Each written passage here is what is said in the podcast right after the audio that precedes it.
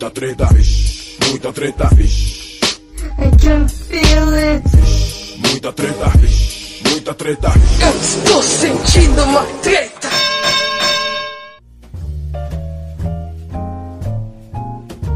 Boa noite, internet. Boa noite, Brasil. Eu sou o Ivo Neumann.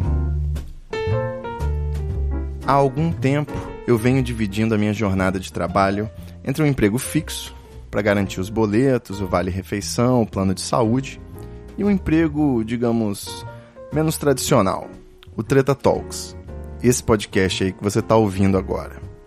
Como o tempo disponível não é o ideal, nem tudo fica exatamente do jeito que a gente gostaria. Não dá para fazer toda semana, o podcast virou quinzenal. Não dá para fazer sempre com pauta quente, então a gente decidiu fazer quando dá. O importante é trazer para o seu ouvidinho uma conversa bacana, refletindo sobre alguma treta relevante da atualidade. E na verdade, toda essa introdução diferentona, imitando Boa Noite Internet, Boa Noite Brasil, foi só para dar uma satisfação para quem estava esperando um episódio sobre a Vaza Jato. A gente está deixando os fatos se desenrolarem e os envolvidos se enrolarem antes de gravar o nosso especial comemorativo Eu Já Sabia. E para compensar de uma forma assim, não apenas satisfatória, mas de uma forma plena, eu tenho agora o prazer de apresentar um papo foda com ele que é de longe um dos meus podcasters favoritos, o Cris Dias. Uma conversa sobre carreira profissional e a nossa relação com o trabalho. Isso, é claro, se você tirar o escorpião do bolso e colaborar no PicPay do Treta Talks, o nosso clube de assinantes. Com planos a partir de R$ 4,20 por mês, você ajuda a financiar o nosso podcast e ganha um convite para o nosso grupo fechado de bastidores no Facebook, entre outras recompensas. Então acessa lá treta.com.br barra assine ou vai direto no picpay.me barra treta. E é isso. Fiquem agora com o episódio.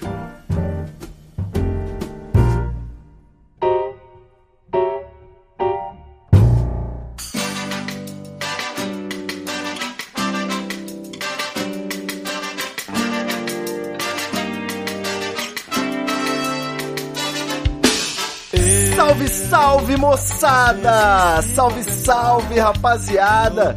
Meus queridos ouvintes do Treta Talks, o podcast do treta.com.br.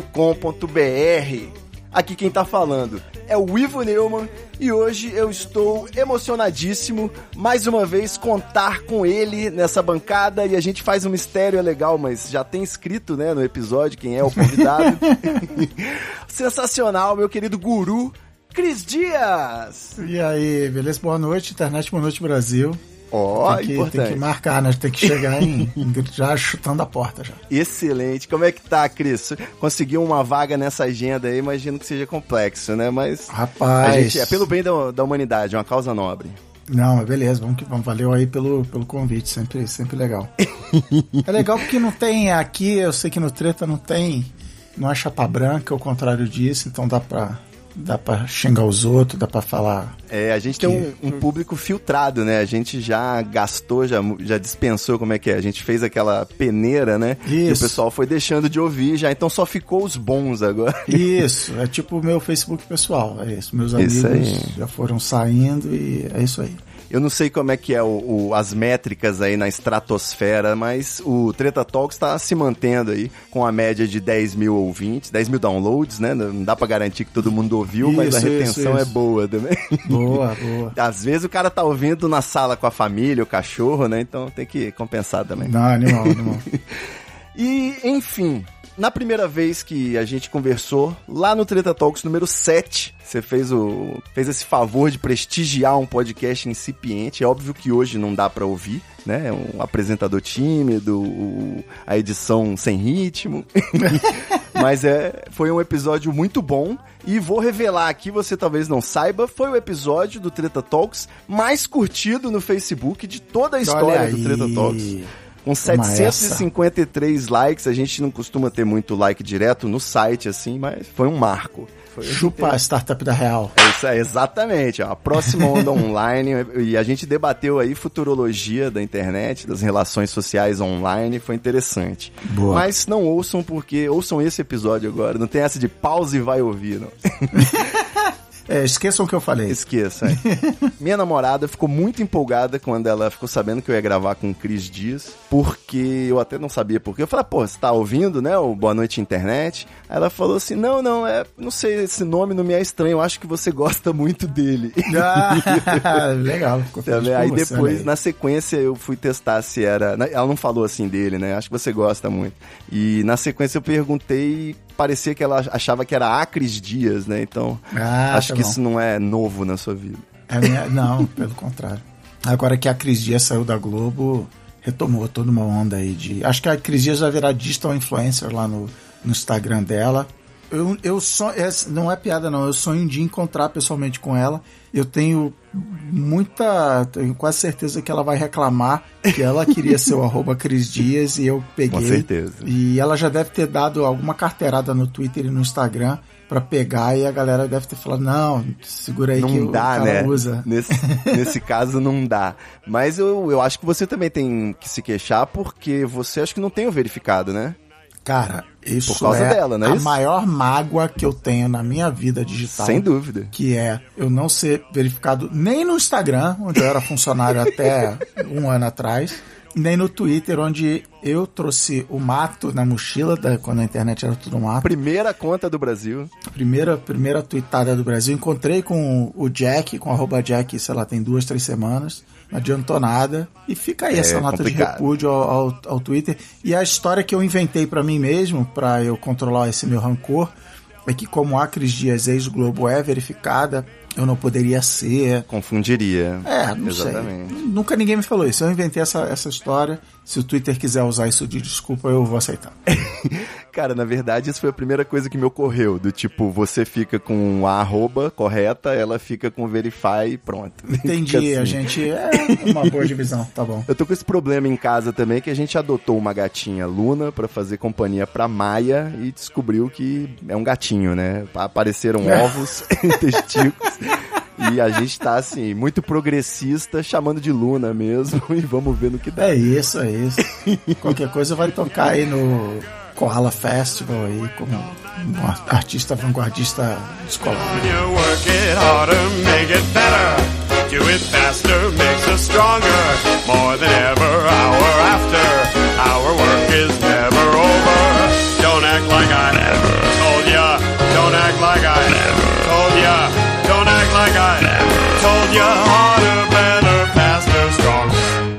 Cris, agora falando mais sério. Falando mais sério, né? agora eu vou falar de uma coisa Ah, não, triste. é, ah, não. Eu queria deixar uma, uma moção de repúdio aqui ao Mamilo 191, o avesso da jornada do herói, em que as meninas se reuniram para conversar com Cris Dias para falar sobre fracasso. E eu fiquei sem entender. Mas foi interessante esse episódio, é muito Mas bom. ó, né? foi, o- foi o brief foi o contrário. A Ju me ligou e falou assim: que eu vivia enchendo o saco dela. Eu quero participar do Mamilo, você não me chama no Mam- Mamilo há dois anos e tal, sei lá. E aí, mentira, foi ano passado, eu participei de um. E ela me ligou e falou: Vou te chamar, tô aqui pra te chamar pro Mamilos. É o seguinte, a gente vai falar sobre fracasso. Falei, caramba! E aí você pensou, eu preciso do maior fracassado que eu conheço pra convidar. Mas o. Mas a, a- a abordagem delas foi legal, porque é, elas recebiam muitas mensagens de, de ouvintes falando, ah, muito legal, eu sei que vocês falam tal, mas eu sou um fracassado, eu- a minha vida né, não dá certo, eu sou fracasso no trabalho, sou fracasso na vida pessoal, vida amorosa, e eu não sou que nem vocês, então eu não consigo botar em prática isso que vocês falam. E elas falaram, bom, eu preciso convidar para o programa pessoas que são consideradas bem-sucedidas e que nem por isso são livres de, de, de cagadas na vida, de, né, de Autocrítica. tropeços e tal. De, é, autocrítica do PT aí. É, então vem contar o- o- os tombos que vocês levaram na vida. Eu achei muito legal, eu fui lá e, e foi muito maneiro. Eu não tive uma eu, eu, quando eu gravei, eu falei assim, caraca, eu tô me expondo muito, né? Eu usei muito essa palavra, me expondo. Caralho, essa era a próxima pergunta, continua. Boa, olha aí, tudo muito bem ensaiado. É, tô me expondo muito, tô contando, contei umas paradas. Acho que eu cheguei a contar coisas que nem minha esposa sabia. E eu achei que de alguma maneira isso ia ser ruim para mim. Alguém ia, sei lá, me atacar e tal. E a reação foi o contrário. Tipo, eu, eu, eu encontrei com uma pessoa que fica lá no mesmo coworking que eu, mas que eu tenho muito pouco contato, que a gente se conhece, já se apresentou, mas que a gente fala muito pouco. Ela te deu um abraço, né? Não, ela, ela me, não só me deu um abraço, como falou assim, obrigado pelo presente que você me deu. É uma pessoa assim... Irado. Mais velha, não sei o que, é uma, ela é mãe, não é, sabe? Não era assim, é, universitária, 22 anos, assim, ela é, que é se uma mãe. com qualquer merda, né? É, empresária, mãe, pessoa super séria do mercado e tal virou e falou. E eu, eu fiquei muito feliz com, de, de, ouvir essa palavra. Obrigado pelo presente que você me deu. Porque é, a gente vive nessa era. Eu não gosto de bater em, em, em ferramenta, mas né, todo mundo fala que no Instagram a vida de todo mundo é perfeita. E, e, é verdade, a gente publica. Só publica as partes legais. Né? No Instagram eu não vou publicar uma foto minha sentada no vaso sanitário de manhã, sabe? É, a gente publica a parada boa. Então, é a vitrine. Eu acho, eu acho importante mostrar que não é assim o tempo todo, que a gente passa por, por problemas, passa e não tem uma o pico da montanha que falar, ah, não, galera, relaxa que quando você fizer 42 anos você tiver não sei o tá tudo resolvido. Não tá, é uma, é uma doideira sem fim, você você ganha novas neuras, você, você supera umas, mas aí você passa a ganhar neuras novas, assim. É, é, é da vida isso. Você tem, tipo, cortes que você faz que você pensa assim, puta, isso aqui tá muito egotrip, talvez eu seja mal interpretado. Esse ajuste é o tempo todo, né? Cara, o tempo todo, mas eu aprendi com Boa Noite Internet a baixar a guarda disso e deixar o, o público escolher. Eu já, eu já tenho um estilo de texto que eu não vou chamar de autodepreciativo, mas que é mais, tá mais para vulnerável. Assim, eu não, eu não me zoo, né? Eu, eu, claro, me zoo um pouquinho e tal, porque eu, eu também não quero eu não quero que o Boa Noite Internet seja um programa pesado o tempo todo, mas eu eu tento não ficar me vangloriando, mas acaba saindo, então, sei lá. É, e até porque, de novo, eu acho que a gente tá no mundo de LinkedIn, de Instagram, de todo mundo quer mostrar o seu melhor lado. Se eu não me esforçar para ser o, o bonzão, se eu for só natural, acaba não ficando né, por essa calibragem de todas as outras pessoas. Então eu fico normal. E, e, eu, e mesmo que em algum momento eu, eu tire uma onda, falo assim, não, porque. É, sei lá, uma vez eu estava em Nova York, não sei o que, nananã. Dali cinco minutos eu tô falando de, sabe, de, sei lá, alguma maneira que eu tive, do meu chefe que foi chato comigo, de uma vez que eu fui chato com outra pessoa. Então, eu, se eu tiro uma onda, mas também tô me mostrando vulnerável, tudo bem. Eu espero que dê uma equalizada na, na conta, na cabeça das pessoas e eu não fique muito. Assim, eu nunca recebi. É, assim, eu acho que ninguém vai virar para mim e falar, ah, você é um cuzão metido tal. Mas nunca recebi nenhuma, nenhum feedback disso. Já recebi, por exemplo, feedbacks que eu achei muito legais, do tipo, pô, cara, nesse programa aqui você não se aprofundou nesse tema, ou nesse aqui você foi meio insensível nessa. Sabe, você podia ter falado disso, você passou meio batido. Então, você, então assim, não é que eu não recebo Perfeito. críticas, mas são, são legais. Ninguém nunca vira e fala assim, ah, você, você é um babaca. Muito pelo contrário. É, é, eu acho que o elogio que eu mais gosto de ouvir é da pessoa que fala, que eu acredito muito no poder, que o, podcast tem esse poder de fazer isso, que é, cara, você parece que é um amigo meu que eu encontro, é, sabe, uma vez por semana para tomar umas cervejas. Então eu. É, é, esse é o tipo de feedback que eu fico mega feliz quando rola. Apesar de, quando eu recebo isso, eu me lembro de quando eu morava no Canadá, era mega isolado, eu morava numa cidade de, onde a, a, galera é muito distante, muito fria e tal. E eu de noite eu sonhava que eu é, encontrava, eu encontrava com o um elenco de Friends, eles eram os meus amigos.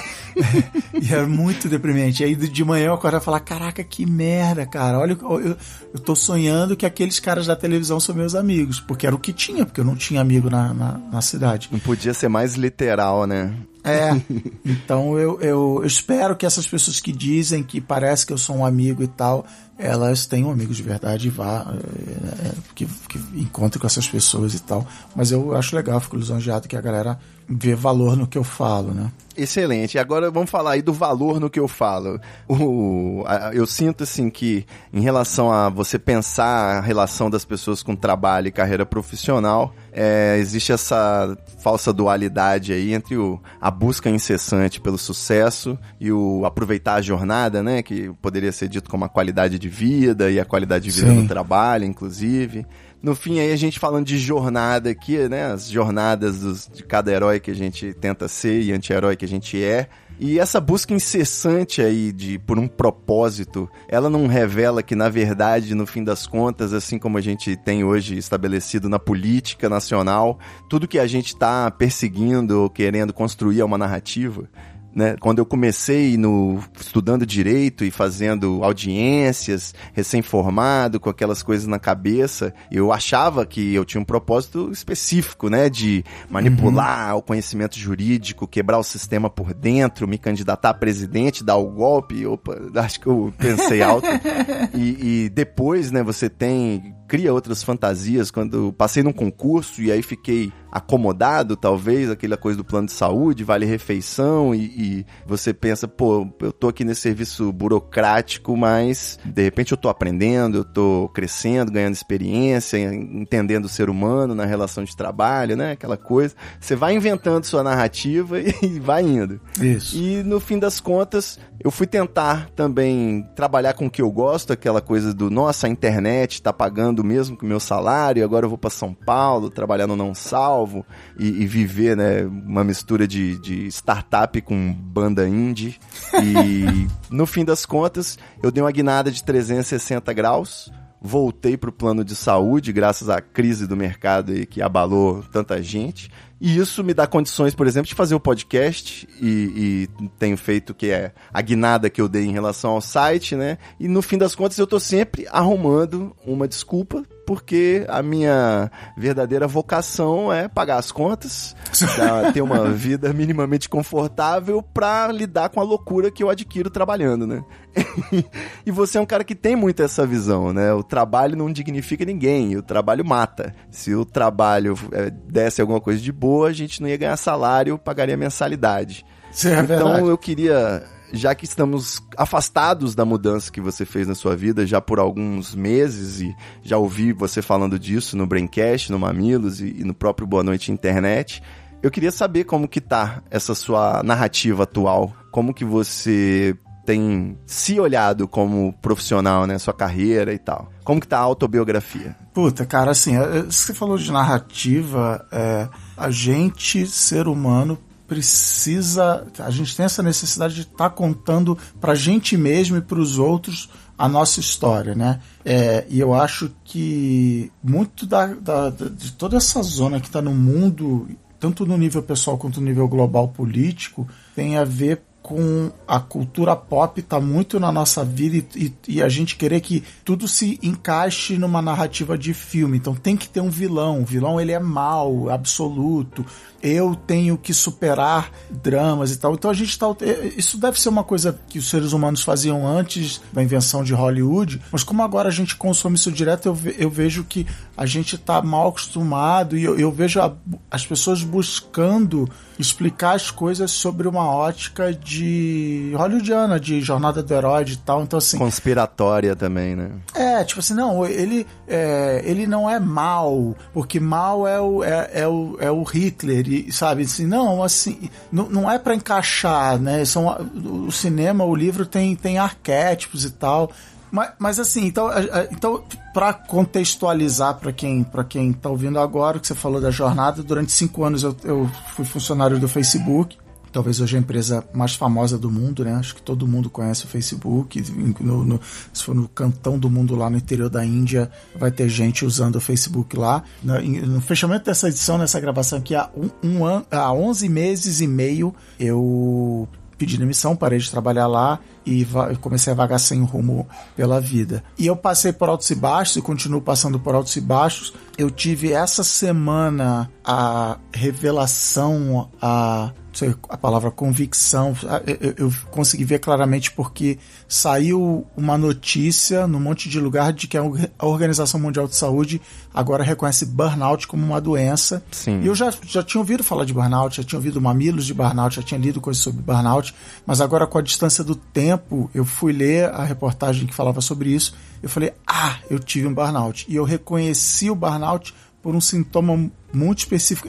Eles falam um monte de coisa, mas quando chegou num ponto específico foi onde caiu a ficha que ele falava que um dos sintomas do burnout é desinteresse pelo trabalho. E foi um processo que eu passei muito ano passado, até antes de pedir demissão do Facebook, que eu falava, eu falava pro, meu analista assim, por que as pessoas trabalham? Trabalhar é idiota, é, sabe assim, é, é, é, e era muito visceral, assim, era muito forte. Por que trabalhar é idiota? Como é que as pessoas gostam de ir pro trabalho? Como é que as pessoas almejam assim? Sabe, é, essa, é, é, todos estão mentindo, ninguém gosta de trabalhar. É e aí agora, tipo, um ano depois só, eu acho que passei por todas as sete fases da, da perda, o luto, a negação, não sei o que, não sei o que lá. e agora tô começando Desculpa a tá rindo, isso. mas... Não, tá, estamos aqui para isso. Essa é... Só que eu ainda carrego isso comigo de que, que, que quando eu idealizei, olha que palavra bonita, Boa Noite Internet lá atrás, que eu não sabia, eu, eu achava que ia ser meio um pouquinho canal de YouTube, um pouquinho de podcast, um pouquinho de texto, mas eu sabia que ele ia falar sobre o que eu chamo da interseção entre a vida pessoal e a vida profissional. Então eu ia falar, Certo. sei lá, de entrevista de emprego, mas ia falar de entrevista de emprego sobre o ponto de vista da pessoa e não Da como empresa. se vestir para entrevista, sabe? Não é, Certo. então, assim, seria, por exemplo, a entrevista de emprego, como você detectar que aquela empresa é uma roubada e você não deve aceitar aquele emprego, coisas, coisas desse tipo. Sim, na própria entrevista é revelador, né? Já aconteceu comigo de decidir por uma vaga ou outra porque eu não gostei do entrevistador, né? Tipo, Né? ficou tentando Então- me botar medo. Isso, então, é, eu brinco, eu quando eu tô entrevistando a pessoa, eu, eu não boto medo, mas eu falo todas as roubadas. Então eu falo assim, eu vou te convencer a não aceitar essa vaga. Se ainda assim você aceitar, no mínimo você não pode reclamar depois. Exatamente. Você não sabia. Então hoje a minha cabeça tá num lugar menos tomada dos meios de produção Revolução Armada, mas tá num, num, num, num momento que é o seguinte: a gente hoje trabalha a gente faz um trabalho altamente mental, não vou nem chamar de criativo, mas é criativo no sentido mais amplo da palavra. né? A gente não carrega peso, a gente não aperta parafuso, a gente trabalha com a nossa cabeça, com a cabeça e com a criatividade. Ainda assim, a gente trabalha em ambientes desenhados, projetados, pensando que a gente trabalha na fazenda ou na fábrica de 1800. Então, todo dia de manhã, todo mundo acorda e se desloca de uma metade da cidade para outra metade da cidade, sabe? E aí, ao meio-dia, todo mundo para. Então, os restaurantes que estavam completamente vazios, de repente, ficam totalmente lotados, com fila, com gente esperando liberar a mesa. Aí, entre uma e duas da tarde, os restaurantes esvaziam de novo. Então, assim, fazia sentido lá na fábrica porque né, era, era, era uma linha de montagem também do almoço e tal, e não- todo mundo precisa estar ali junto na fábrica apertando parafuso. Se eu aperto parafuso e você não está no, no próximo parafuso a ser apertado, a linha de montagem para. Então fazia muito sentido, mas a gente continua hoje, não precisava ser assim, mas por, na minha opinião, por puro costume é, e por medo de mudança, a gente continua trabalhando desse jeito fábrica. Então, a- a- até os meus roteiros no Noite Internet estão começando a ser.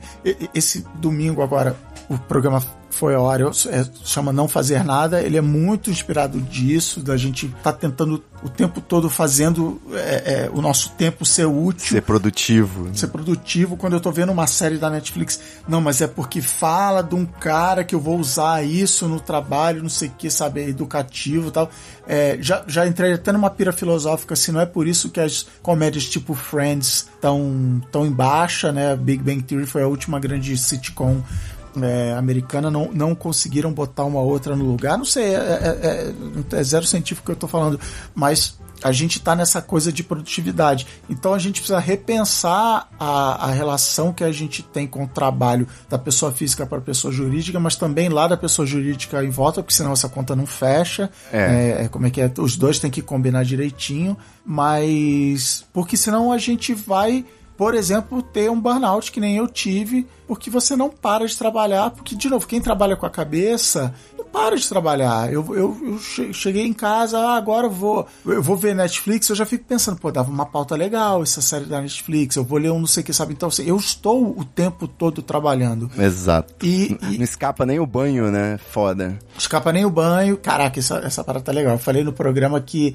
que tem gente. Eu contei a história específica de um cara, o Tato Tarkan. É, eu participei do podcast dele, foi super legal. E ele falava que ele ouvia podcast no banho e eu zoei. Eu falei assim, gente, o banho é o último lugar de paz e sossego que a gente tem pra pensar em nada, né? Pra ficar viajando. E aí apareceu um monte de gente no Twitter e no Instagram falando: Oh, eu escuto também, eu achava que eu tava maluco e tal, não sei o que. Aí A gente tá brincando, tá formando uma comunidade de pessoas que, que ouvem podcast no banho. Mas você É, sabe que Mas salvem o banho. o sentido pra mim é que justamente se não tiver rolando nem música, nem podcast, eu vou ficar pensando. Então aí o background é justamente pra isolar os meus pensamentos. Eu, eu, eu fazia exatamente isso quando eu corria de manhã. Isso. Se eu não tivesse ouvi... se não tivesse alguém falando na minha orelha, eu ficava autofocado na corrida. Então, assim, qual o meu ritmo de corrida? Qual o meu batimento cardíaco? Quantos quilômetros faltam? Lá. Com 100 metros de corrida, tinha acabado de começar a correr, eu já estava olhando quantos, quantos metros faltavam, entendeu? Então, Sim, Aí, ansioso. beleza, eu botava um, eu botava um, um audiobook, um podcast na orelha, e até hoje eu passo nos lugares eu lembro de trechos de podcast que eu tava ouvindo quando eu dobrei aquela esquina, porque, enfim, grudou na minha cabeça de, de, de um jeito maluco. Eu tive esse problema com a natação, que é foi quando eu descobri assim que eu tava us- fazendo mapas mentais das coisas, listas de tudo que é possível listar e não sei o que, porque eu simplesmente tinha que ir e voltar, ir e voltar. E o esporte pra mim tinha que ser algo um pouco mais, sei lá, que entretesse talvez, não é só ser coletivo, mas, mas se tiver um entretenimento já tá bom, de repente tubarões na piscina. Mas eu Alguma tenho, coisa assim. eu, te- é, eu tenho uma parada, eu, fa- eu faço como a maioria das pessoas do mundo moderno, eu, eu fico fazendo essas inspirações quando eu vou dormir, né? A música fritando. E eu tenho conseguido, não vou dizer que é sempre, e, e eu consegui isso por causa de prática de meditação, que é virar e simplesmente falar assim: ah, eu tô, usando teu exemplo, tô fazendo um mapa mental aqui pra nada. E simplesmente desligar isso. E, e aí eu vou pensar em outra coisa, mas assim, não dá um peso maior do que do que é de- de- até de ficar se chicoteando falando eu tô aqui pensando então por exemplo eu lembro eu lembro assim ai caramba eu tinha que ter ligado para aquela pessoa para marcar sei lá o que e eu tenho conseguido virar e falar assim tá bom amanhã eu vou fazer isso agora eu vou dormir Aí junta é, é, o, o- acaso, junta o, o, sei lá, não ter tomado café no dia, então não tá ligadão quimicamente, nananã. É, isso tem, sei lá, 75% das vezes funcionado. Eu consigo desconectar aquilo e falar assim, que é a, que é a palavra-chave da meditação, né, do mindfulness, para usar a palavra da moda, que é isso é só um pensamento, isso não define quem eu sou, isso não significa nada, é só um pensamento que eu tive no momento. Acho que eu Perfeito. tô num momento bom da vida que tem funcionado, não, não, não é, eu sei que não é simples, aliás, muito pelo contrário, o grande segredo da meditação é que eu, eu te explico a meditação, acabei de te explicar a meditação em 30 segundos, assim como eu te explicar levantamento de peso, eu falo assim, não, você se abaixa, segura nesse ferro aqui e levanta, entendeu? E, Perfeito. e- e não é assim. Mas eu tenho conseguido me livrar disso, vamos, vamos ver até quando. É, eu, eu tava justamente pensando, né? é, você teve, você agora como empreendedor, né? Como startupeiro, você celebrando não ter feriado essa semana para você poder trabalhar mais. Isso. Na verdade, você con- segue nessa paranoia constante de ser seu próprio chefe, ter que fazer essa mediação, né? Entre os resultados e os esforços e, e, e fazer, né? Essa, essa, botar na balança. E eu fico pensando, né? Se quando você teve esse burnout aí que você percebeu que você o desprazer pelo trabalho era mais específico do que genérico, né? Eu me pergunto aí se é legítimo desejar não fazer nada ou uma pessoa que tem uma aspiração à estabilidade, de repente ele não quer uma promoção, ele necessariamente ele é ruim pro chefe dele, né? Ou até a pessoa que deseja, na verdade, só ter uma vida boa, tirando o mínimo da natureza, né? Como os nossos ancestrais. E, sei lá, eu tenho uns amigos desses também que só não deu certo porque eles não estavam conseguindo plantar tudo que eles queriam, né? Alguma das coisas que eles estavam querendo plantar não era muito lícita, dava um probleminha, então eles desistiram de, de- da vida nômade na fazenda. Eu acho que Cara, se como é que é se organizar direitinho, todo mundo transa assim. Você quer viver da subsistência, você quer não fazer nada, você quer Cara, eu, eu passei tipo um ano. Hoje, hoje eu vejo que o que eu devia ter feito mesmo quando eu saí do Facebook era ficar seis meses me dedicando a jogar videogame sem, sabe, nenhum compromisso da vida. Porque eu acho que teria, inclusive, o processo teria sido melhor. Mas eu falei, não, vou abrir uma empresa dá, podcast, vou virar consegue. podcast. Eu não- então, eu não consigo. Eu acho que talvez seja uma coisa de geração, não sei o que, que é, mas eu não consegui, beleza. Mas essa é a minha opinião e eu acho que essa minha opinião é, é bem diferente do resto da humanidade inteira, da, da humanidade ocidental inteira. A gente vive num grande videogame que tem um placar numérico. O seu saldo bancário ou o, o, o teu salário é visto por todo mundo como um número O score, que né? diz o seu valor na sociedade, o seu score na sociedade. Você ganha mil, você vale menos do que quem ganha 10 mil, você vale menos do que quem ganha 100 mil. Inclusive, isso no mundo hoje tem questão de direitos, assim. É, a gente está muito próximo de alguém virar e dar a ideia de que cada real do seu salário vale um voto na eleição, sabe? É, A gente na prática já está vivendo isso, com financiamento de campanha, Caixa 2 e tal, mas até isso virar lei, não, não seria um absurdo ver alguém propor isso. Mas é, eu, eu vejo um movimento contrário a isso, é por isso que eu falo que eu sou um entusiasta dos millennials, todo mundo mete pau nos millennials, porque os millennials foram colocados num, num redemoinho econômico que já dura 10 anos, 11 anos agora, que a galera teve que virar e falar assim, cara, não dá para eu operar nas regras antigas. Eu vou ter que inventar minhas próprias regras. Então, propósito é, tá- virou palavrinha gasta, mas assim, eu ontem encontrei com um cara que ele trabalhava numa top agência de publicidade aqui em São Paulo.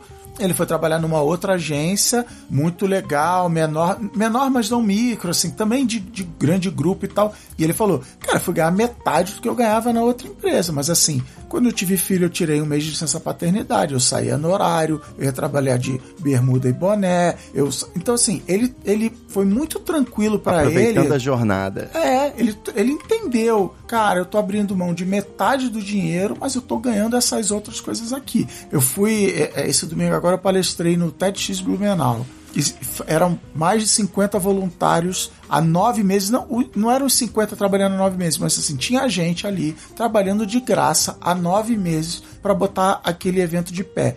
E a felicidade na cara daquelas pessoas, assim, era incrível. Então, a- a- aquelas pessoas estavam dispostas a. E eu fui, eu não ganhei, eu não ganhei cachê, eu paguei, sabe? Meu, eles pagaram minha passagem e meu hotel, mas assim, eu paguei meu Uber de casa até o aeroporto, eu paguei a cerveja que eu bebi. Eu, eu, não- eu não tive uma vida de, de mordomia lá. E, cara, foi muito legal. Aquela galera que tava lá organizando tava muito orgulhoso do trabalho que tava fazendo e do que conseguiu botar de pé. E de graça, e, tava, e, o- e o evento foi no domingo, e aí no final a gente lá bebendo uma cerveja e o pessoal, bom, deixa eu ir lá que amanhã, segunda-feira, eu, eu tenho que trabalhar no meu emprego.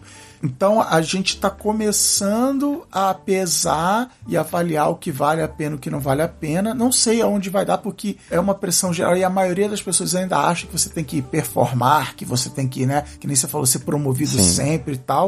Mas tem uma galera na contramão agora. Também é importante dizer que, eu- que eu, eu sempre brinco no, no, no bônus de internet, é, uma, é um problema de gente privilegiada, assim. Eu Sem tô- dúvida. eu tô há um ano no prejuízo. Eu, é, né, eu, eu- entra menos dinheiro na minha conta do que sai. Beleza. Porque durante cinco anos no Facebook, antes disso em agência de publicidade, eu juntei dinheiro suficiente, não consigo me aposentar, mas consigo. Ah, beleza, vou fazer essa escolha e entender, não, beleza, eu, abro mão disso aqui, vou, estou investindo nessa coisa futura e tal. Nem todo mundo pode fazer isso. Tem gente que fala, cara, eu tenho que ter dois, três empregos, eu saio de casa às 5 da manhã e tal. Mas normalmente o rumo da história é que isso acaba, os privilegiados, não do topo da, da, da pirâmide, isso começa a descer e muda a, a forma de trabalho para todo mundo, mas para isso você precisa de gente bem educada, sei lá, com nível superior, qualificada, que consegue pensar, que consegue tomar suas próprias decisões. E aí a pauta do próximo programa, de tudo isso que está acontecendo na educação brasileira, pode impedir e, e nesse programa a gente vai discutir se é coincidência ou não, eu acho que não é, mas é, eu vejo com otimismo, acho que ainda vai doer muito, a gente ainda vai quebrar muita cabeça, mas a- eu acho que a, a grande revolução que a gente vai ter até o fim do século, que, ou seja, eu acho que ainda falta muito, é a gente repensar a relação com o trabalho, porque se continuar na reta que tá, vai dar ruim. De um lado por burnout, todo mundo é a grande doença moderna, ansiedade, burnout, depressão, e por outro lado, é, os robôs, né? As máquinas vão começar a tomar mais, mais, mais, mais emprego, e, e se a gente não se achar é, acabou, é assim, ou, ou, sei lá, todo mundo vai morrer de fome, ou vai ter a luta armada, vai ter a Revolução Francesa 2.0 e, e vai ter uma, uma, uma, grande ruptura aí. Mas, assim, o jeito de trabalhar daqui no máximo 80 anos vai ser completamente diferente do que é agora. Com certeza. Bom, um ponto de otimismo que a gente pode ter é que os novos estão melhores que os velhos, né? Pelo menos no quesito manifestações políticas, eu tenho botado mais fé nas, nos novinhos. É, mas como sempre, né? Sempre foi assim, então... É, é verdade. Continuem assim. Eu odeio quando pego um, um velho falando mal de, de funk acelerado, de trap, fala, ah, o ritmo no, no, antigamente que era bom e tal. Não. Já dá a birra automática do pô, o jovem bizarro é, é, é, o bom, né? É um negócio que é fantástico. Outro Você dia, tem que se adequar a ele. Outro dia, uma pessoa, até não, não sei a idade dela, mas era, era nova, falou a famosa frase: Eu tenho medo dessa geração, eu me preocupo. Ela não, ela não, era muito alarmista, mas era assim: Ah, eu me preocupo com essa geração atual Aí eu fiz uma coisa que eu adoro, botei a mão no ombro dela e falei assim: seus pais também se preocupavam com a sua geração. Então, assim, relaxa, cara. Assim, é, é, é o ciclo. O que não pode é o que a gente está o que a gente está vivendo hoje, que provavelmente sempre viveu, mas como a, as pessoas estão ficando. É, e que bom, é, os velhos estão morrendo menos, né, estão vivendo mais, e que, e que bom isso, e está nascendo menos gente, né, é, a gente tem tio pra caramba, né, a gente tem primo pra caramba e as famílias estão diminuindo. Então o poder de voto dos mais velhos, por exemplo, o Brad Brexit lá foi isso, um bando de velhos decidindo que queria. Exato. Então, esse é que está sendo desequilíbrio. Brasil, Mas, né? Com certeza. Bra Brasil também. Então, é, mas, cara, é pra, o papel do jovem é, é, é fazer o, o, mais velho falar, dizer que tá tudo errado, entendeu? É, é, é romper com, com, as paradas todas aí. É isso aí. E né, a, a, gente divagando pra cacete, né? Mas analisando as gerações aí, quando você se pega, né? Vendo, ah, uma geração que as, os jovens tiveram direito de ser jovens, né? Porque antes você de criança virava adulto. Isso. E numa outra geração, os jovens levaram isso ao último limite da rebeldia e de não sei o quê. E agora eu sinto que até mesmo o, os jovens estão tendo o direito de prolongar esse negócio aí da juventude e continuar se comportando como jovem na fase adulta, né? É mais um fenômeno interessante que está acontecendo e trazendo transformações também. Mas eu, é... achei, eu acho bizarro, vindo de onde eu vim, né? Sendo da geração que eu sou, nasci nos anos 70, você ter jovens de direita, jovens conservadores e tal, mas eu acho que é é um pedido de que, cara, eu preciso de alguma estabilidade, eu preciso de. Uhum. Não pode ser loucura, tipo, eu não posso ser motorista de Uber na segunda e professor na terça e, sabe, é assim.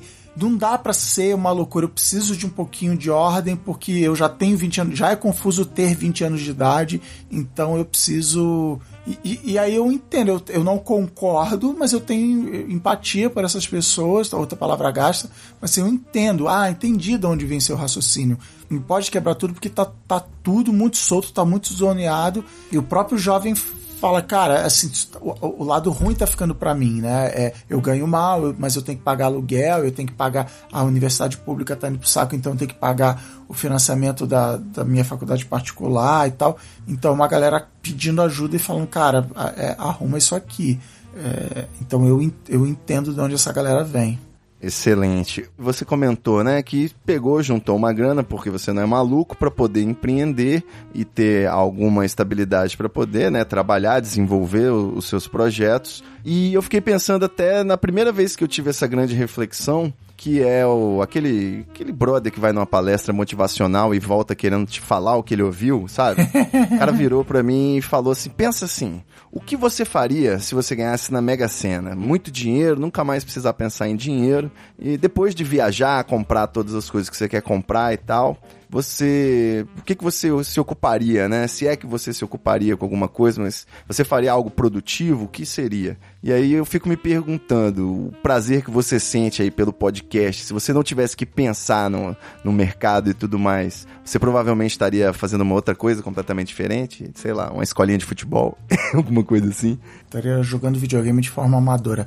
Não, assim, é, você falou a história dos seus amigos lá que querem viver de subsistência e tal, e da raiva que eu tava tendo de, de do trabalho, assim. Eu, hoje, passado um ano e tudo, eu, eu consigo entender que as pessoas, que, o valor que as pessoas dão pro trabalho, porque aí eu encontrei isso no meu trabalho, entendeu? É legal você ter um propósito específico, assim, ah, eu dirijo um caminhão, eu levo o saco de arroz do ponto A pro ponto B e tal. É, é, é você entender o seu papel na sociedade, na estrutura. Cara, meu papel é dirigir o caminhão de arroz daqui até ali e estou satisfeito com isso, ou, ou insatisfeito, quero, enfim mas que tem a ver um pouco com o que eu falei do jovem conservador, de falar assim, cara, esse, é isso aqui, esse, esse é o seu papel, é, e não acorda de manhã e faz o que você quiser e, e tal. E é legal ter um propósito assim, é, é legal você ter um trabalho, um propósito profissional assim, cara, o meu trabalho é esse. Mas eu ainda, porque ainda tem dinheiro lá no banco, eu ainda tô numa abordagem muito desse, desse da Mega Sena assim. Se eu não precisasse, se eu tivesse tanto dinheiro que eu não precisasse me preocupar com dinheiro, como eu faria essa, essa empresa? Então, por exemplo, hoje, antes de vir para cá, eu tava numa reunião que o é, é, é uma marca que quer fazer um, um podcast, mas eles são uma empresa mega careta e cheia de, de, de, de travas, até jurídicas e tal. E eles falaram assim, cara, eu não, ainda não sei exatamente como é esse podcast. E aí eu virei e falei assim, cara, a gente pode fazer um, um, workshop onde a gente vai trazer um monte de gente e a gente vai te ajudar em uma semana a entender o que é esse, o que é esse podcast. Mas, para ser bem sincero, e aí eu brinco que sincericídio é a minha palavra favorita, para ser bem sincero, você não precisa disso. Então, tipo assim, eu podia ter arrancado uma grana a mais do cliente vendendo, puta workshop com é, buffet de patês e não sei o que. Eu falei assim, cara, você não precisa disso. Então, eu, eu tento colocar esse raciocínio assim, se eu não precisasse do dinheiro, como eu agiria? Então, tipo, o Boa Noite Internet é óbvio que eu penso assim, por exemplo, essa semana eu, eu, eu falo do assine o Boa Noite Internet, em vez de falar no fim do programa, eu falei no início. Eu já vi que mais pessoas assinaram só por causa dessa mudança. Então, eu, Exato. eu tô pensando no, no dinheiro, mas eu ainda assim, eu acho que eu tô sendo honesto ainda assim com o meu público, que, que eu falo, sei lá, em 20 segundos, entendeu? Eu não fico cinco minutos falando, gente, assina aí, porque é super legal, não sei o que, não sei o que forçando a mão. Então, eu tento o máximo possível, é, até na hora de decidir, por exemplo, abrir isso, ó, você gosta do bônus de internet, então paga essa grana aqui por mês, você vai ter acesso a isso, isso, isso, aquilo. Por quê? Porque eu quero ter a liberdade de falar, sei lá, vou inventar agora aqui, já que a gente tá falando de banco, falar mal de um banco, porque se eu não tiver essa galera assinando, eu vou falar assim, puta, eu não posso falar mal do banco aqui, porque amanhã ele pode Exatamente. ser meu patrocinador. Então eu tô eu hoje eu acho que eu penso mais como artista do que como empresário. Daqui um, sei lá quanto tempo o dinheiro no banco vai acabar, e aí ferrou. E aí eu vou ter que, os boletos vão continuar entrando, eu vou ter que abrir mão de coisas. Mas eu tive o privilégio da família que eu tive, da faculdade que eu fiz, de sortes que eu dei, de, sei lá, trabalhar no exterior, de ter, de ter facilidade de falar inglês, então isso me facilitou um monte de coisa eu, durante a minha carreira inteira, eu nunca tomei a decisão baseada na grana. Então, assim, eu já, é, é em 2008, eu, os caras da Colmeia viraram e falaram assim, pô, vamos fazer o que na época eles chamavam de vídeo podcast, olha só. Nós chamamos de canal de YouTube. É um é, conceito complexo, né? Vamos fazer um vídeo podcast aqui e você ajuda a gente e tal. Eu falei, beleza, terça-feira eu tô aqui. E eu fiquei trabalhando duas semanas sem os caras, sem falar de grana com os caras. Por quê? Porque eu tinha a minha empresa que pagava minhas contas e tal. Nem todo mundo pode fazer isso. Mas eu tomei uma decisão. Assim, cara, o que, é melhor para mim? O que, que é melhor para minha carreira? O que, que vai me deixar feliz? O que, que eu faço bem? E, e veio dando certo. E, e, e muito de eu ter, finalmente, depois de um longo processo sofrendo dentro do Facebook, e uma das coisas que me empurrou a finalmente pedir demissão do Facebook é que eu vi que eu permanecia lá por causa do dinheiro, que era muito dinheiro, o plano de saúde era maravilhoso, sinto muita saudade do plano de saúde. é, tinha comida de graça tal, viajava pro exterior, tinha, ganhava milhas, ganhava celular, a parada toda, mas na hora que eu pensava, puta, vou, vou pedir demissão, aí eu falo, caraca, mas eu não vou ganhar esse dinheiro em mais nenhum outro lugar. Foi só hora onde, onde eu consegui virar e falar assim, olhar no espelho e falar assim: você nunca mais vai ganhar um salário tão grande quanto esse e tudo bem. Eu acho que foi aí que eu consegui dar o salto. De novo, porque um monte de privilégios durante a minha vida me, me permitiu fazer isso. Mas foi, é, é, foi uma estratégia certeira na minha vida. Eu tomo decisões, o dinheiro é, é, Eu tento não fazer papel de otário. Então, por exemplo, agora eu tô numa negociação de, de contrato, de cachê. Pô, não, tá baixo. Pô, se for pra pagar isso, eu não faço. Não vou, sabe, trabalhar de graça sendo garoto propaganda do banco, já que a gente tava falando do banco aqui. Exato. Mas, é, mas por outro lado, assim, rolou assim: ah, a gente quer que você faça esse podcast aqui da minha marca. É uma marca tão legal que eu virei pro meu cliente e falei assim: eu vou fazer esse. Você me diz o que é preciso que eu faça para você me dar esse job, porque eu é meio TED X menor assim. Cara, eu faço uhum. voluntário esse trabalho para você. Mentira, porque é uma marca multinacional gigante, tem dinheiro para me pagar, eu não vou trabalhar de graça, mas é assim, cara. Falei, isso aqui eu acho importante eu fazer, eu vou fazer o que for possível para que isso aconteça. Então me diga o que eu preciso fazer. E sempre que eu faço desse jeito, tem dado certo. É, nem lembro mais qual foi a pergunta que você fez, mas fiz essa grande viagem filosofal aqui.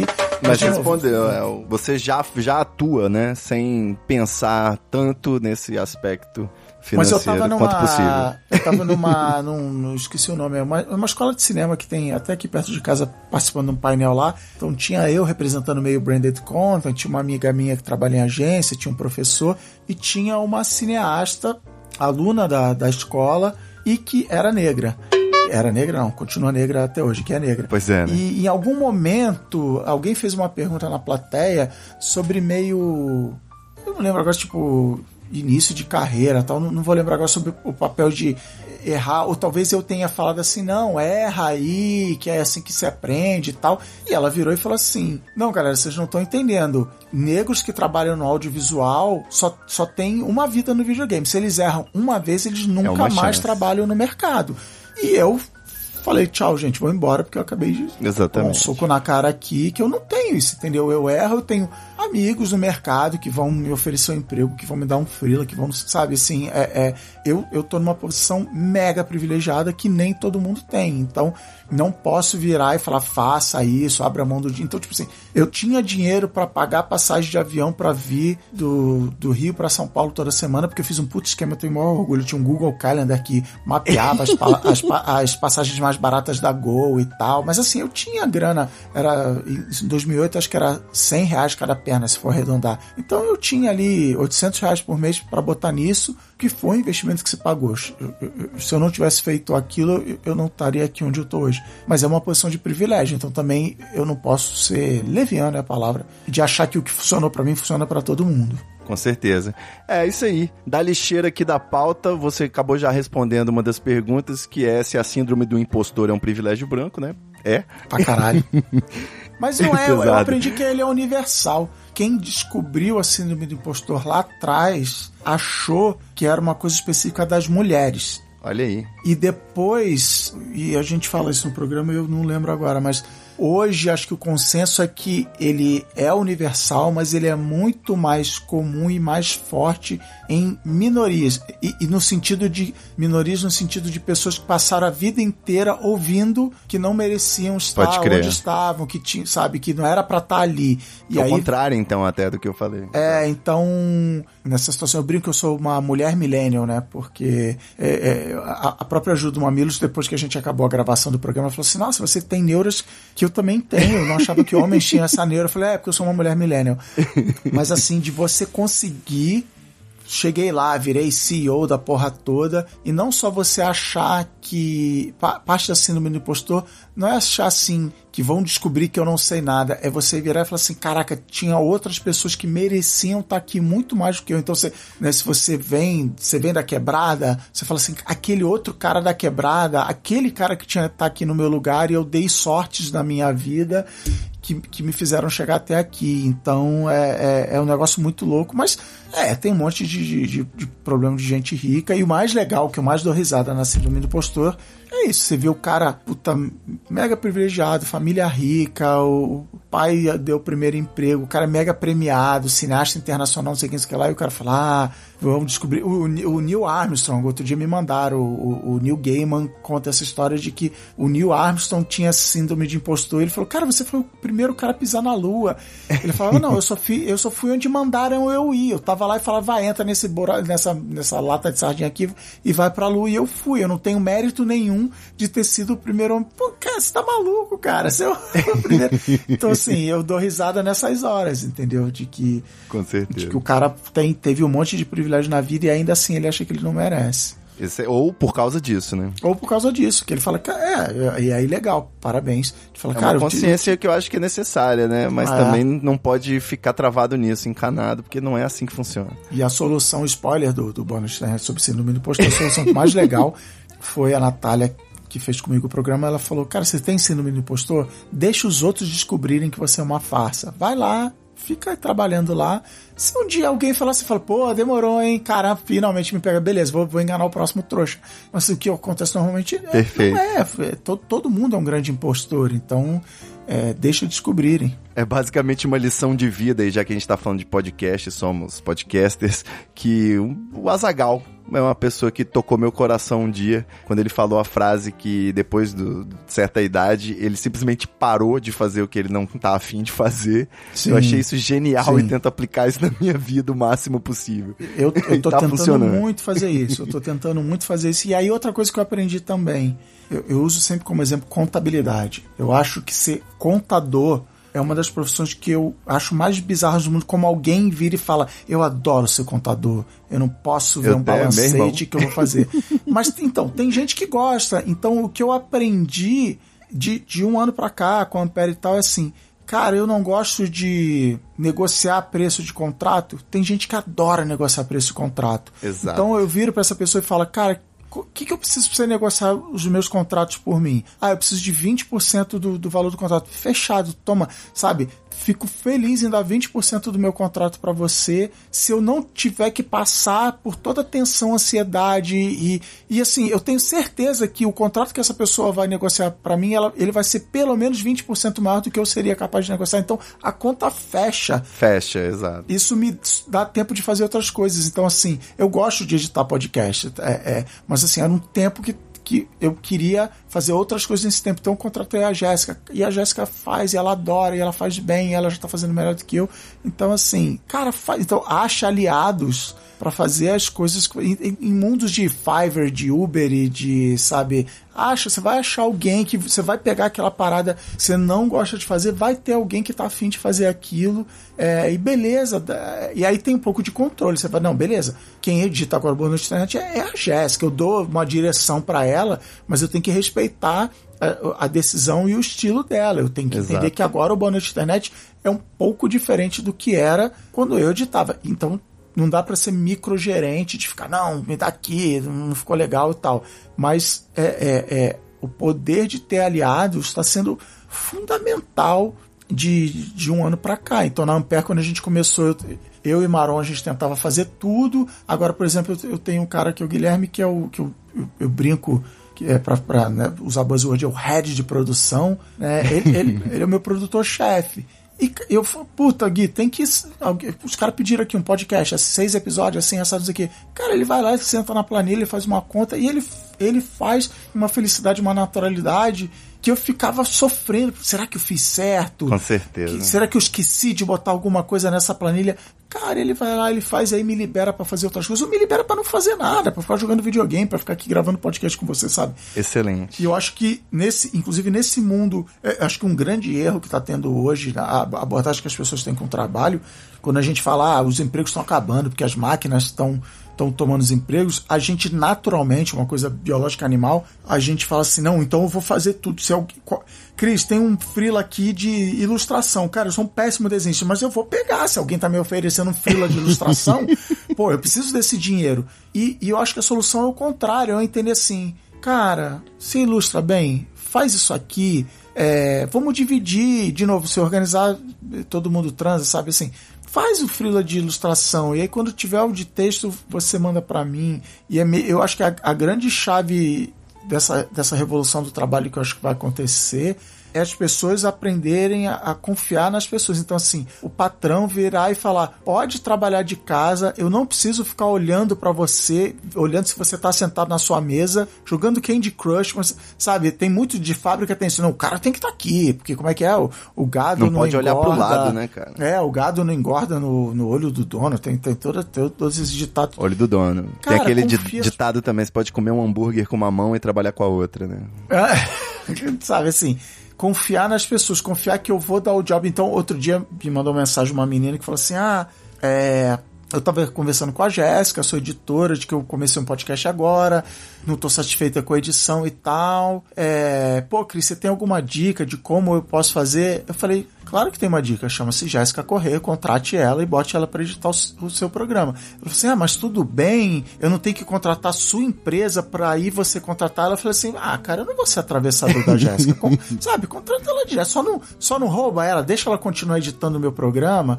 É, mas, sabe, assim, vamos ser generosos, vamos dividir e assim, aí a Jéssica vai ganhar mais dinheiro e aí e, e, que assim, eu ia meter, sei lá, 20% em cima, mais, mais a nota fiscal 30%. Agora a Jéssica pode ganhar 30% a mais, então ela não vai precisar pegar mais um programa para editar e isso vai me deixar, ela vai ter mais atenção para dar pro meu programa, sabe? Assim, eu acredito que na, na, na generosidade mas é difícil, cara. Na hora de crise é, normal, é natural. Você fala, não, é meu, é meu, é meu, não dá, ninguém não vai aumentar imposto não, porque eu já pago muito imposto, é natural. Eu, eu, de novo, eu tenho empatia por quem, por quem pensa isso, eu discordo, mas eu entendo o raciocínio que a pessoa fez para chegar ali. Mas a gente só vai, como diria a Daenerys Targaryen, quebrar a roda quando a gente entrar no modo de generosidade, de confiar, confiar na pessoa que tá do lado. A gente não tá mais na savana africana, não tá vindo mais o leão para comer. Confiar é, que vai... essa postura é mais produtiva, né? Todo mundo vai ganhar, cara, mas é difícil, é uma longa jornada e, e no momento momento a gente está retrocedendo porque a gente está com uma narrativa global de não confiar nas pessoas. É, então vai, vai, ser difícil, mas acho que na porrada ou vai ser a Revolução Armada ou vai ser a Revolução da Generosidade. Excelente. Caraca, acabei de inventar o título da palestra que eu vou vender para as maiores empresas do Brasil: A Revolução da Generosidade. Mas é, é o também essa ficha me caiu quando eu tive aquele conflito moral religioso, né? E eu percebi que a ética não era exatamente uma, um dom divino, né? Uma pureza de alma. A ética é uma estratégia de convivência. É. né? Tipo, vou, pra rir tem que fazer rir, né? Se você quer que as pessoas se comportem de forma nobre, você pode agir também e ver se rola esse contexto. É. E Mas, por fim, Cris, as duas perguntas do lixo, agora você escolhe qual que você vai responder. Ah o de, de forma breve. O ah, método breve Pomodoro. Não. Breve aí não é. Breve nunca, sei. né? É. o método Pomodoro, ele tem alguma coisa de místico? De místico, não. É, o, o método. Eu, esse eu respondo rapidinho. Eu achei o método Pomodoro sensacional, só que ele tem um problema muito grave. Eu esqueço de usar o método Pomodoro. então não é para mim. É igual quando você tava falando do, de, da pressão, né? De você ter que fazer alguma coisa e você conseguir esquecer. Eu, como uma pessoa que tem a memória um pouco prejudicada pelo consumo de entorpecentes, eu desenvolvi uma técnica que é: eu encerro o sofrimento que é aquela angústia de caralho, eu tenho que lembrar disso depois, simplesmente fazendo anotação. Anota Opa, ali, acabou. Anoto, tô, agora eu tô anotando até no banho, sacou? Com o celular, dá pra você anotar ali, papapá, pronto. Com guardei certeza. Aqui. Cara, um, um dos dias mais felizes profissionalmente dos últimos meses foi uma segunda-feira onde eu sentei abri o Google Calendar e mapeei a minha semana. Então, assim, sei lá, quinta de manhã eu vou escrever o roteiro do Bom Noite Internet. Sexta-feira, o dia inteiro, eu vou escrever a newsletter. Sabe assim? Aí tem, sei lá, quarta de tarde tem aquela reunião, porque até então meu calendário era só reunião. Uhum. E aí o que que acontecia? Alguém ligava e falava assim: ah, sexta de tarde, você pode? Posso, olhei aqui no meu calendário, não tem nada. Aí chegava na sexta e falava: caraca, mas é a newsletter. Cara, foi uma semana Foda. Sem, com zero ansiedade. Que eu falava assim, inclusive eu, eu eu não consegui cumprir a agenda. Aconteceu alguma coisa que eu tive. Ah, uma das coisas eu tive que jogar para a semana seguinte. Mas eu falei assim, beleza, cara, é, eu entendi que na, a coisa que eu ia fazer na terça de tarde eu não consegui fazer, essa coisa foi jogada para a semana que vem. Então, assim, tá me deu uma ali, sensação né? tá de salvo. controle. Isso. Nossa, eu, te, eu, eu, eu, tenho falhado, mas assim, por exemplo, eu já bloqueei, eu já bloqueei toda quinta, faço isso, toda sexta faço aquilo. Então, e, e teve um cara que tentou marcar uma reunião para amanhã, sexta-feira. Falei, cara, não posso, porque amanhã é o dia que eu escrevo a newsletter. Então, assim. E, e, Sextou, e né? outra coisa também, o mundo não vai acabar, cara. Assim, ele marcou pra terça e beleza, entendeu?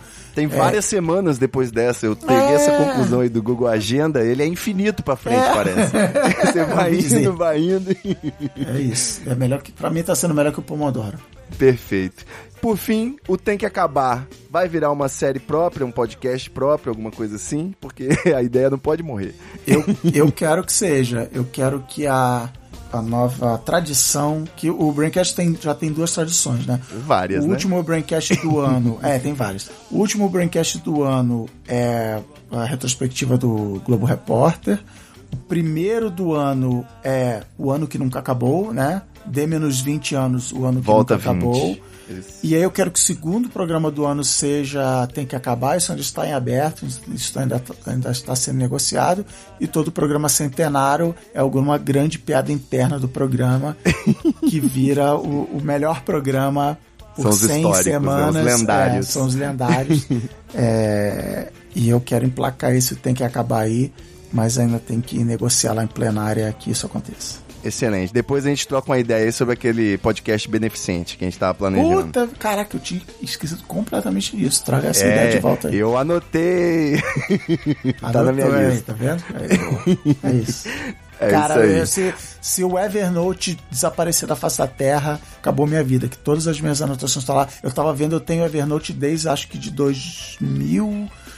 2008. Cara, eu tenho 11 anos de, de coisas anotadas lá. Se desaparecer, eu me mato, porque acabou minha vida. Pra você que gosta de ficar corrompido só pelo Google, né? Tem o Google Keep também, que é muito Google útil. Keep. Eu faço um widget no meu celular e aí a listinha tá lá. Tá bom. Então é isso, Cris. Deu show aqui. Muito obrigado. Sempre. Eu, eu espero aí que a, a galera ouça esse episódio, depois ouça lá aquele vergonhoso que vale a pena pela sua participação.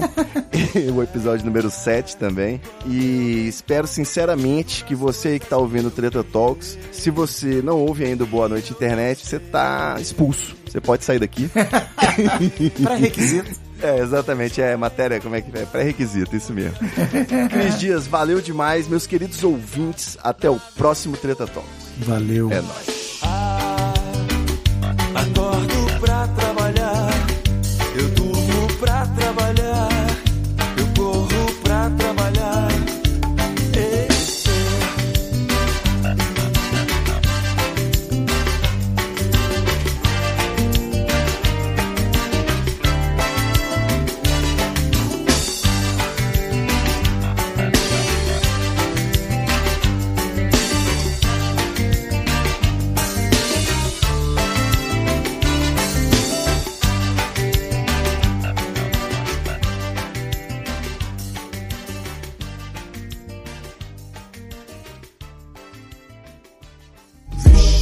Muita treta, vixe. Muita treta, vixe.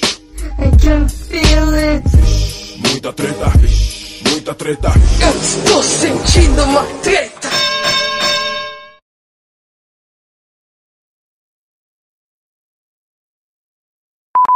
o cinema, o livro tem, tem arquétipos e tal. É, pra gente. Então, peraí, cara, eu preciso parar só um instantinho. Que tá muito Tranquilo. barulho aqui no fundo, peraí. Olha só.